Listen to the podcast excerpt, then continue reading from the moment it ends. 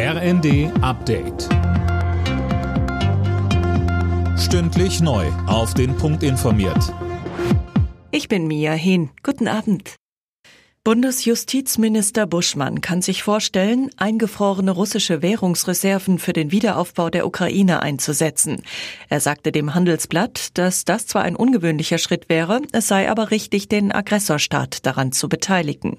Auf dem Weltwirtschaftsgipfel in Davos hat Kanzler Scholz Russlands Präsidenten Putin Imperialismus vorgeworfen und bekräftigt, dass Deutschland unabhängig von russischer Energie werden will. Wir machen Deutschland und Europa unabhängig von Energieimporten aus Russland.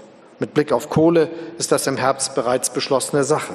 Den Ausstieg aus russischem Öl wollen wir bis zum Jahresende erreichen. Und auch beim Gas arbeiten wir mit Hochdruck an der Unabhängigkeit von Russland.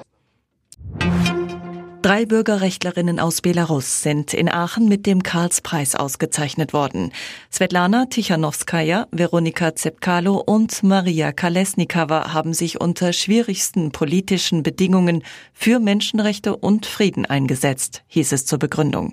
Außenministerin Baerbock sagte bei ihrer Laudatio an die Preisträgerinnen gewandt. Die eindringliche Botschaft eures Engagements ist nicht die Augen zu verschließen.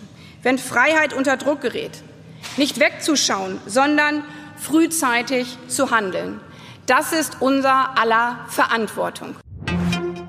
Bundeswirtschaftsminister Habeck hat die reichen Industrieländer dazu aufgefordert, eine Vorreiterrolle beim Ausstieg aus den fossilen Energien einzunehmen. Ein starkes Signal der G7 könnte andere Länder zum Mitmachen ermuntern, sagte Habeck zum Auftakt des Treffens der G7 Energie-, Klima- und Umweltminister in Berlin.